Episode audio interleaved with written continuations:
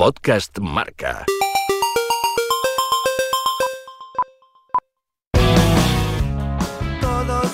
El toque de Lorena, con Lorena González. Para ver hay que mirar. José Mourinho es el nombre que más ruido hace en un día como hoy, cuando el Real Madrid firma su debacle en apenas una semana y recoge lo que viene sembrando hace meses, mucho antes de que se marchara Zidane, llegara Lopetegui y de ahora que se pide la cabeza de Santi Solari, un apagafuegos que se ha puesto al servicio del club, aún intuyendo que todo esto tenía muchos números para que sucediera. Así que ya después del partido del Ajax volvía a correr como la pólvora la posibilidad del regreso del técnico portugués a la Casa Blanca y con él pude estar unas horas hace algo más de una semana, cinco horas para ser exactos, mis cinco horas con José Mourinho en el toque de Lorena.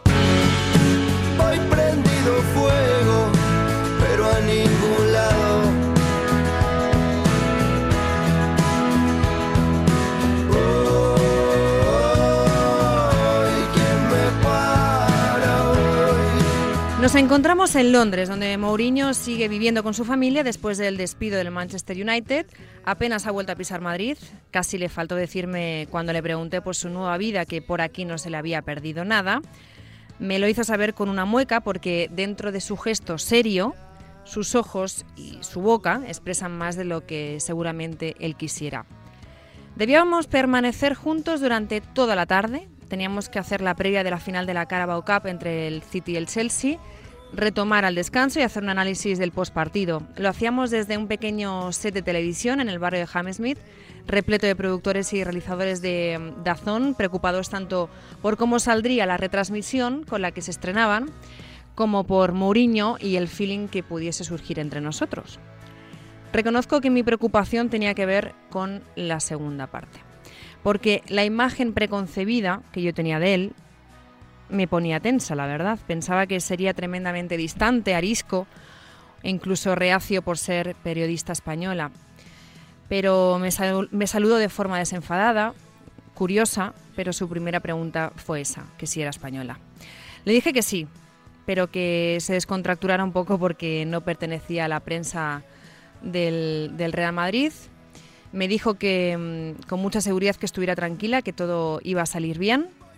Me dio la mano y me dijo que podía tutearle, como yo me sintiera más cómoda.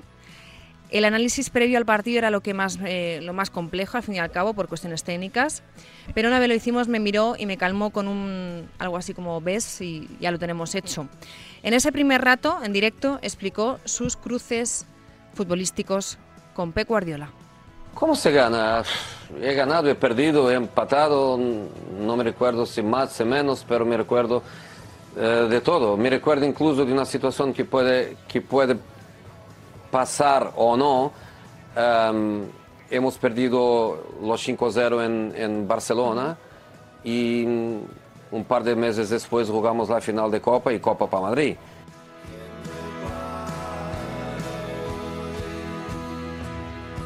Vimos el partido juntos en, una salita, mientras él hablaba en inglés con otros tipos y chapurreaba el español conmigo.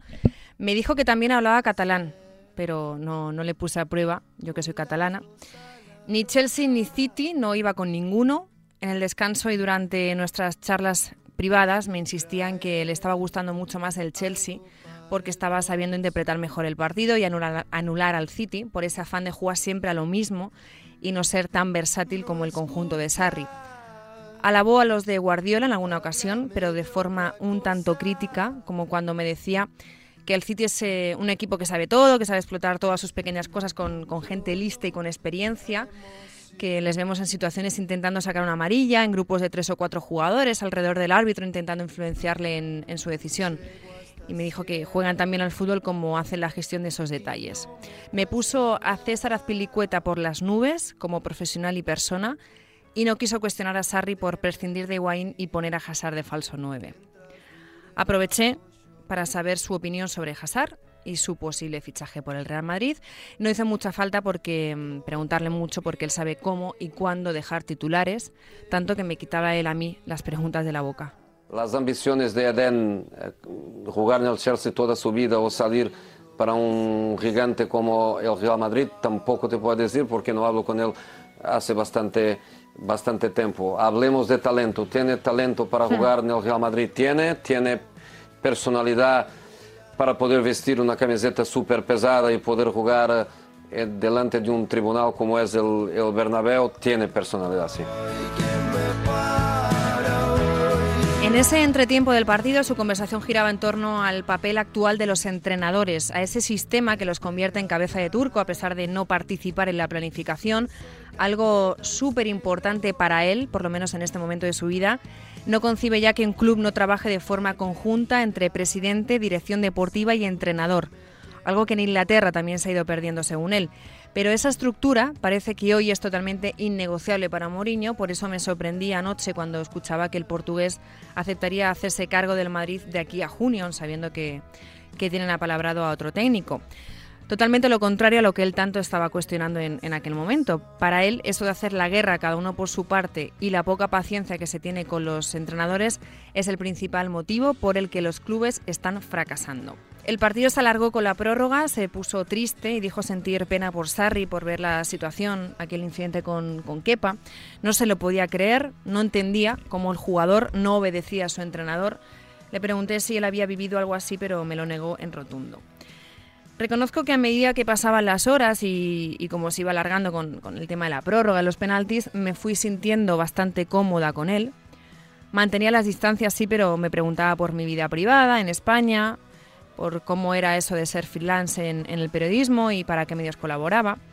Le cabreó mucho lo de Kepa, así que por esa empatía que mostró en todo momento por Sarri, supongo que por verse identificado con el, el italiano, al que todos dábamos por finiquitados el Chelsea perdía esa final, Mourinho acabó alegrándose con los penaltis que metía el Chelsea. Hicimos directo con la prórroga y ya terminamos con el postpartido. Se despidió regalándome un titular jugoso, quise saber si iba a ver los Madrid-Barça de, esa semana y me dijo que por supuesto, pero que a la Premier no iba a volver. Ojalá que no, quiero otra liga, me dijo. Y antes en privado lo que confesé que yo personalmente le veía volviendo al Inter de Milán, pero también me lo negó en rotundo. Con más vistas a la Torre Eiffel que a la Cibeles, a la que no visitó tanto como se esperaba y acabó por otros derroteros, me sorprendió escucharle ayer el mismo día de ese partido de Champions entre Real Madrid y Ajax, en una de sus intervenciones en medios, cuando se dejaba querer por el club blanco, a un Consolari en el banquillo y sabiendo de su situación también crítica. Después de la experiencia de haber entrenado allí, he mejorado mucho como entrenador y como persona, decía. Y reconocía también en Deportes 4 que al único equipo al que no volvería es al Chelsea. No fue desde luego el soliloquio de Delibes cinco horas con Mario, fueron cinco horas con Mourinho, repletas de buenas reflexiones y análisis técnicos, con un animal de los medios de comunicación, a los que controla a la perfección, creo yo, rápido y ágil con sus respuestas, en saber lo que quiere decir en todo momento y lo que quiere que se sepa. No me esquivo nada, al contrario, y aunque mis prejuicios, con más o menos razón, me auguraban otra cosa, lo cierto es que tenían razón aquellos que ya me advirtieron de que Mourinho, donde gana, es en las distancias cortas.